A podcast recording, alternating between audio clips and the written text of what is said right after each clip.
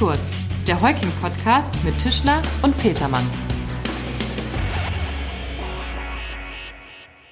Moin und herzlich willkommen bei Recht Kurz. Mein Name ist Tim Petermann. Ich bin Partner im Hamburger Büro von der Rechtsanwaltskanzlei Heuking Kühnle Wojtek und mir gegenüber sitzt heute wie immer mein Kollege Dr. Markus Georg Tischler, ebenfalls Partner hier im Hamburger Büro. Hallo Markus. Moin Tim und vielen Dank für die Einführung. Markus, diese Woche wollen wir uns mit einer anstehenden Gesetzesänderung beschäftigen. Wobei anstehend in diesem Fall meint, dass die Änderung, die wir heute besprechen, erst zum 01.01.2024 in Kraft treten soll. Ja, okay, was ja doch zugegebenermaßen noch eine ganze Weile hin ist. Andererseits besteht ja jetzt schon Handlungsbedarf. Darauf wollen wir ja aufmerksam machen, Tim. Ja, richtig, ne? denn die Änderungen wurden schon in diesem Sommer beschlossen und auch schon im Bundesgesetzblatt verkündet. Die Rede ist natürlich vom Gesetz zur Modernisierung des Personengesellschaftsrechts kurz MOPEC. Wobei wir uns mit unserer Folge heute vor allem auf die Gesellschaft bürgerlichen Rechts, kurz GBR oder auch BGB-Gesellschaft, konzentrieren wollen und die diese betreffenden Änderungen darstellen möchten. Mhm. Der Kern der Reform ist zum einen die erstmals erfolgende ausdrückliche Anerkennung der Rechtsfähigkeit, auch im Gesetz, und entsprechende Ausgestaltung der Gesellschaft bürgerlichen Rechts und zum anderen die Schaffung eines eigenen GBR-Registers. Lass uns, ja, lass uns aber mal mit der Rechtsfähigkeit anfangen. Ja, das. gerne. Das Gesetz sieht zukünftig drei unterschiedliche Varianten der GBR vor. Die rechtsfähige, aber nicht eingetragene GBR. Die rechtsfähige und eingetragene GBR. Und die nicht rechtsfähige GBR. Die beiden rechtsfähigen Versionen der GBR sind in den Neufassungen der Paragraphen 706 bis 739 geregelt für alle Freunde der Statistik, während sich die Regelungen für die nicht rechtsfähige GBR in den neuen Paragraphen 740 bis 740c BGB befinden werden. Wobei die Regelungen teilweise auch aufeinander verweisen. Aber wir wollen jetzt nicht zu sehr in die Dogmatik oder Systematik des Gesetzes einsteigen, vielleicht. Ja, okay. Wie wir wissen, war die Rechtsfähigkeit der GBR aber schon länger durch den BGH anerkannt. Das ist also nichts grundlegend Neues. Ändert sich denn trotzdem was, Markus? Ja, Tim. Die Rechtsprechung setzte bisher für die Rechtsfähigkeit der GBR voraus, dass diese nach außen als GBR erkennbar am Rechtsverkehr teilnahm und dabei eigene Rechte und Pflichten begründete. Die gesetzliche Voraussetzung ist aber jetzt, dass die GBR nach dem gemeinsamen Willen der Gesellschafter am Rechtsverkehr teilnehmen soll. Dieser gemeinsame Wille soll zudem vermutet werden, wenn der Gegenstand der GBR der Betrieb eines Unternehmens unter gemeinschaftlichem Namen ist. Anstatt der objektiv von außen erkennbaren Voraussetzungen knüpft der Gesetzgeber für die Rechtsfähigkeit also an subjektive Merkmale bei den Gesellschaftern an. Diese müssen noch nicht mal nach außen erkennbar sein. Das ist eine wesentliche, aber natürlich nicht die einzige Neuerung, die die Reform mit sich bringt. Stimmt, zu denken ist zum Beispiel auch an die Neuregelung hinsichtlich des Vertragssitzes und des Verwaltungssitzes einer GBR. Das war doch bisher gesetzlich überhaupt nicht geregelt. Nach der herrschenden Meinung soll es aber nicht zulässig sein, gesellschaftsvertraglich einen vom Ort der Hauptverwaltung abweichenden Ort als Sitz der GBR zu bestimmen. Das bleibt grundsätzlich auch nach der neuen gesetzlichen Regelung der Fall. Allerdings soll es eingetragenen Gesellschaften bürgerlichen Rechts möglich sein, dass die Gesellschafter einen vom Ort der Hauptverwaltung abweichenden Ort im Inland als Sitz vereinbaren.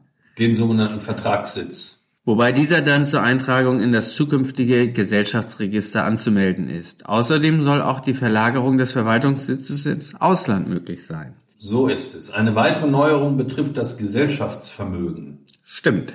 Nach der neuen Regelung sollen die Beiträge der Gesellschafter, die erworbenen Rechte und die eingegangenen Verbindlichkeiten das Vermögen der GBR selbst sein.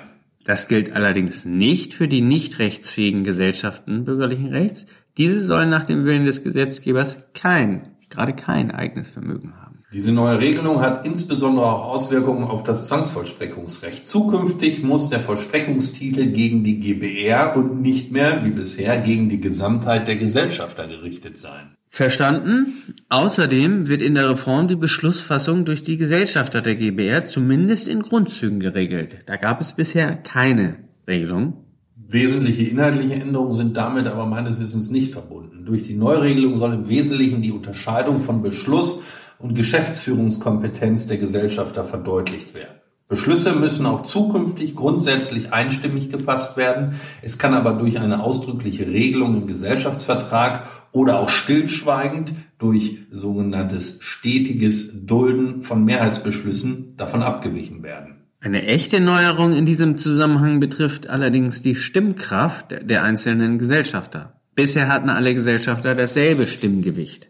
Die sogenannte Abstimmung nach Köpfen. Und in Zukunft soll sich die Stimmverteilung zunächst nach den vereinbarten Beteiligungsverhältnissen richten oder hilfsweise nach den vereinbarten Werten der Beiträge der Gesellschafter. Nur soweit keine entsprechenden Regelungen getroffen wurden, soll es bei der alten Regelung der Abstimmung nach Köpfen bleiben. Tim, magst du uns, bevor wir zu unserem nächsten größeren Thema, dem neuen Gesellschaftsregister, Genau, kommen noch etwas zu den neuen Regelungen bezüglich eines Gesellschafterwechsels etwas sagen? Klar, gern. Ähm, hier ist vor allem neu, dass der Tod eines Gesellschafters nicht mehr automatisch zur Auflösung der GBR führt, sondern nur zu dessen Ausscheiden. Auch die Fortsetzung mit dem Erben ist natürlich möglich. Zusätzlich führt auch die Insolvenz eines Gesellschafters zukünftig nicht mehr wie bisher dazu, dass die Gesellschaft aufgelöst wird, sondern auch hier nur zum Ausscheiden des Gesellschafters. Genauso ist es. Kommen wir also nun zu unserem zweiten Thema, der Einführung eines Gesellschaftsregisters für GBRs. Der anderen wirklich großen Neuerung der Reform. Der Gesetzgeber will damit die Durchsetzung von Rechten gegen die GBR erleichtern, Geldwäsche und Terrorismusfinanzierung erschweren und insbesondere hinsichtlich naja, der Beteiligung der GBR im Grundbuchverkehr Transparenz bezüglich der Gesellschaftsverhältnisse schaffen. Okay. Die Eintragung in das neue Gesellschaftsregister soll aber freiwillig bleiben und nicht konstitutiv. Das heißt nicht Wirksamkeitsvoraussetzung für die Rechtsfähigkeit einer GBR sein. Diese soll, wie bereits erwähnt, lediglich vom Willen der Gesellschafter abhängen. Also die Rechtsfähigkeit. Markus, gibt es dann überhaupt einen Grund, sich in das neue Register eintragen zu lassen? Definitiv, Tim. Sogar mehr als nur einen. Der Gesetzgeber hat zwar keine allgemeine Eintragungspflicht vorgeschrieben, aber genügend Anreize gesetzt, die die Eintragung der GBR in das neue Register, sagen wir mal, schmackhaft machen. Ja, von welchen Anreizen sprichst du? Ein paar haben wir schon kurz zuvor anklingen lassen. Beispielsweise kann nur die eingetragene GBR an registerpflichtigen Vorgängen im Gesellschafts- oder Immobilienrecht teilnehmen. Wir reden hier also zum Beispiel von der Registrierung als Gesellschafter, der Aufnahme in eine Gesellschafterliste oder ein Aktienregister und ganz entscheidend der Aufnahme als Inhaber eines Rechts im Grundbuch. Und auch die von uns bereits erwähnte Sitzwahl ist nur eingetragenen GBRs möglich.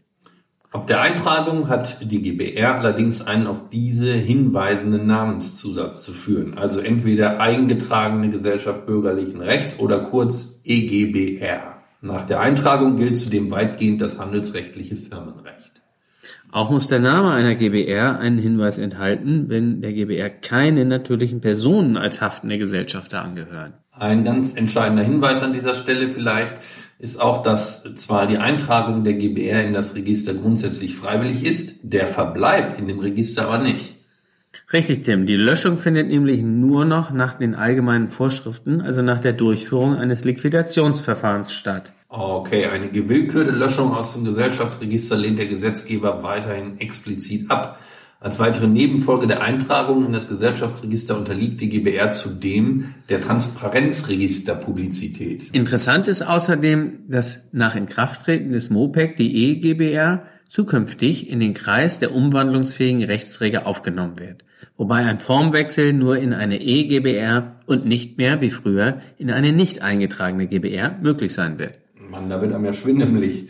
Also damit soll der Gefahr der liquidationslosen Löschung von Gesellschaften aus ihren jeweiligen Registern begegnet werden. Ja, Stichwort Tim, Firmenbestattung. So, so sollen die Registerpublizität und die Wahrnehmbarkeit durch die Gläubiger erhalten bleiben.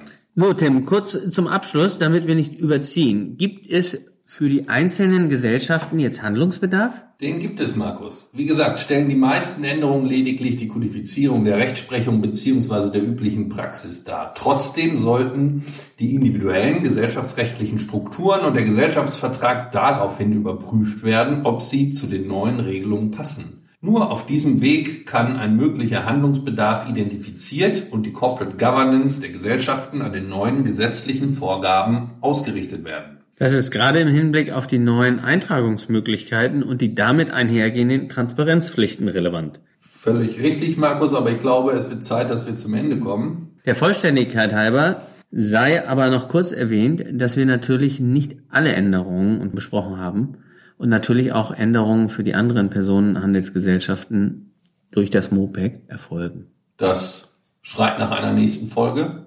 Ja, das könnte sein. Ja. Sonst noch was? Nee, ich bin auch durch mit dem Thema. Bist durch für heute. Ne? Super, dann legen wir uns wieder hin. Schöne Grüße aus Hamburg und tschüss bis zum nächsten Mal. Vielen Dank fürs Zuhören. Ciao.